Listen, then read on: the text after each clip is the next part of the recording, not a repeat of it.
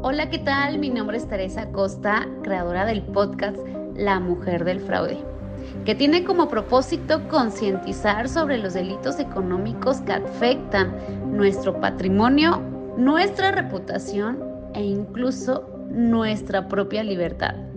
Bienvenido, bienvenida a este nuevo episodio donde te comparto el testimonio de Rodrigo, quien fue víctima de un delito fiscal.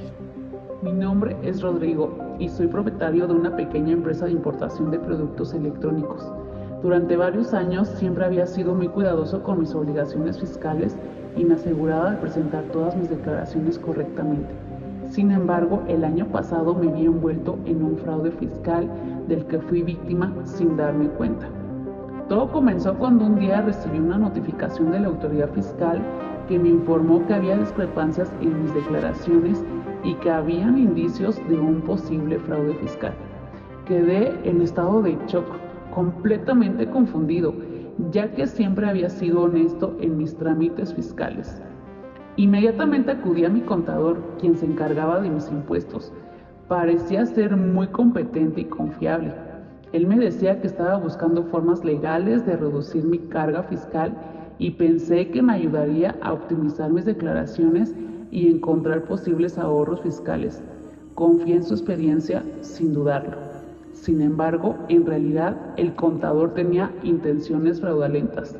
Descubrí que mi contador había estado involucrado en un esquema de fraude fiscal él había presentado facturas falsas en mi nombre, inflando mis ingresos y reportando gastos inexistentes, evadiendo impuestos ilegalmente. Y esto la autoridad fiscal lo detectó. No solo quedé expuesto en un riesgo legal, sino que también quedé expuesto a sanciones y multas significativas. Fue un proceso largo y complicado.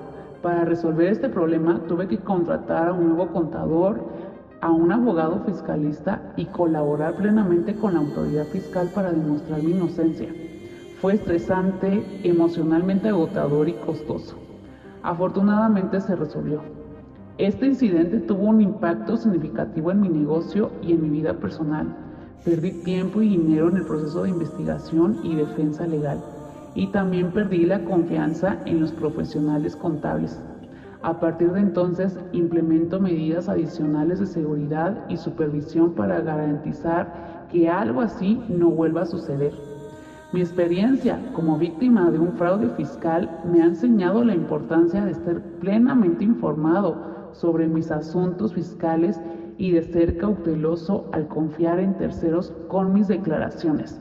Aconsejo a todos los empresarios y contribuyentes a ser diligentes y estar atentos a posibles señales de fraudes para protegerse a sí mismos y a sus negocios.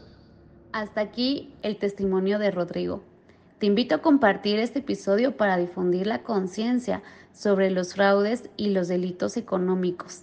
Y si tienes algún testimonio que compartir, no dudes en contactarme. Muchísimas gracias por escuchar. Hasta la próxima. Yo soy la mujer del